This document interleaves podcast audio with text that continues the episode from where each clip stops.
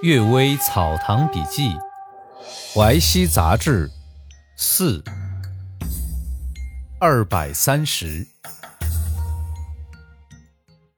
孝弟通神。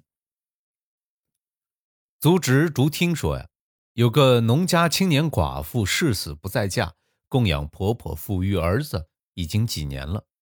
有一天。见有个穿华美衣服的青年从墙头缺口处偷看他，他以为是过路客人误入此地，就把青年骂跑了。第二天，青年又来，他想，附近村子并无这个青年，当地人也没有穿这样华美衣服的，知道一定是妖精，就拿起木棒去驱逐他。那妖精又抛掷砖头瓦块，损坏家中器物，还从此天天过来。爬到墙头之上，向寡妇表达爱意。寡妇没有办法，就到土地神庙去哭诉，也没有灵验。过了七八天，白天阴暗的像晚上一样，有雷火把村南一座古墓炸开了，妖精也绝迹了。不知道是狐精还是鬼怪，用妖术迷惑人，已经违反了上天的法律，何况去迷惑守节的妇女呢？他受雷击而死也是活该。至于一定要延迟时间才有报应，难道是上天和人间是同一道理？事关死刑，也要等待上奏报告，然后才能行刑。有土地神层层上报，就会稍微拖延时间的吗？不过呀，一个普通寡妇的哭诉就会达到天庭，就足以证明孝顺有爱能与神灵相通了。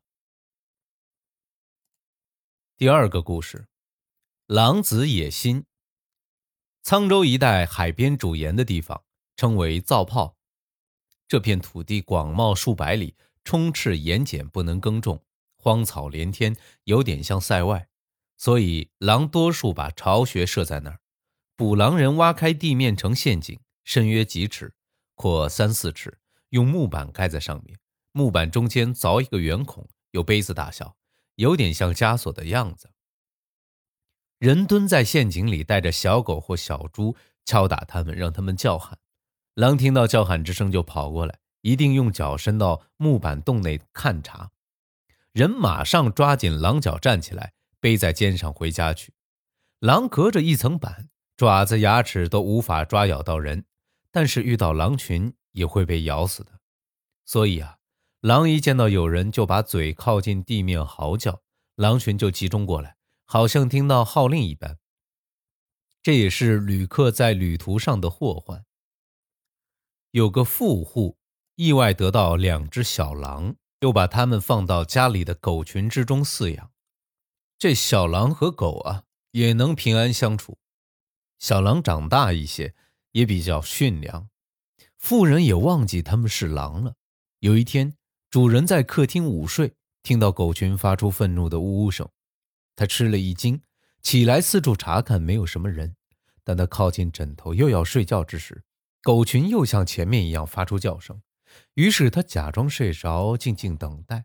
原来啊，那两条狼想趁主人没有发觉，要咬主人的喉咙。狗群呢，却在阻止，不让狼靠近主人。于是，主人就把这两条狼给杀了。留下狼皮，这件事情是唐直于纯说的。狼子野心这句话真是一点也不假。不过说野心不过只逃跑而已，表面上亲热，暗地里心怀不轨，就不仅仅是野心了。野兽的本性不值得一说，这个人怎么为自己制造祸患呢？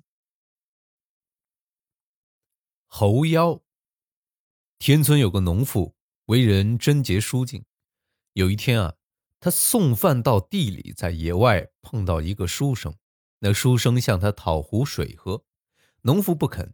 书生拿出一块银子抛在农妇衣袖上，农妇呢把银子掷回去，还大声骂起来。书生害怕的逃走了。晚上，农妇告诉了丈夫，丈夫查找一下，并没有这个人，怀疑这书生是个妖精。几天以后啊，丈夫到外面去，被大雨妨碍。晚上不能回家，妖精就变成她丈夫的模样，装作冒雨回家。进入寝室之后，就匆匆忙忙地熄了灯，马上和农妇上床做爱。突然一股闪电，亮光透过窗户，照见那床上原来是那个书生。农妇十分愤恨，用手指抓破了书生的脸。妖精跳出窗口逃走，只听得“哎呀”的一声，就不知道到哪里去了。第二天，丈夫回家，在门外看到一只猴子，脑袋裂开，死在地上，就像被刀砍中一般。原来啊，这妖精迷惑人的时候，都是因为人有肉欲邪念，就去和他做爱。假如本来没有这种心思，却趁其不备，变化模样去败坏人家名节。那么罪行和强奸相同。从神的道理而说呀，自然是不允许的。但这件事情比以前记载过竹听所讲的事儿报应更快，或者是土地神权力低微，不能立即断案。这件事儿啊，是碰上了天神，马上就把妖精处死了吧？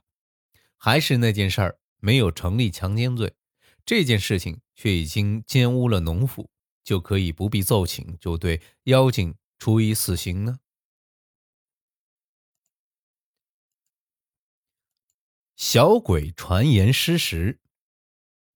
童年的邹道峰说呀，有个姓韩的书生，丁某年夏天在山里读书，窗外是悬崖，悬崖下面是山涧，涧壁十分陡峭，两岸虽然接近，但可以望见，却不能往来。在月色明亮的夜晚。书生经常看见对岸有人影，虽然呢知道是鬼魂，估计他们不能越过山涧，心里也不害怕。看得多了也就习惯了，就试着喊话，人影也回答，自己说是堕见鬼在这里等候代替的人。书生开玩笑的靠着窗户把酒倒到山涧里，那个鬼就下去喝酒，也很感谢书生，从此啊彼此就成了朋友。书生在休息时和鬼交谈，也能消除寂寞。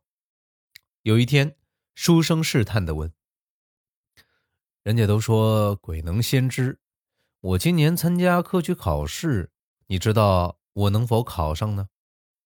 鬼说：“呀，神仙不去查记事的册子，也不能先知，何况鬼呢？鬼只有从人的阳气盛衰判断人当年的命运，从人的精神脸色的明暗。”判断人的邪正而已。至于某人做官的命运，对阴间官府里当差的鬼来说，或者能从旁偷偷看、偷偷听而知道；对于城市的鬼来说，或者能从辗转相传听到而知道。在山野的鬼就没有这个机会了。在城市之中啊，也要灵巧机敏的鬼才能打听得到，愚笨的鬼也是不能够的。比方说，您安静的在这山上读书，对官府的事情。也不会知道，何况朝廷的机密大事呢？有一天晚上，书生听到鬼隔着山涧大叫：“给你报喜了！刚才城隍来巡山，和土地神谈话，好像说荆轲的谢元是你。”书生也暗暗的自我祝贺一番。等到放榜之时，谢元是韩作霖，啊，那个鬼呢，只是听到姓氏相同而已。书生也感叹地说：“乡下人传说官府的事儿，果然是这个样子吧？”感谢各位收听今天的《阅微草堂笔记》，我们今天就读到这里。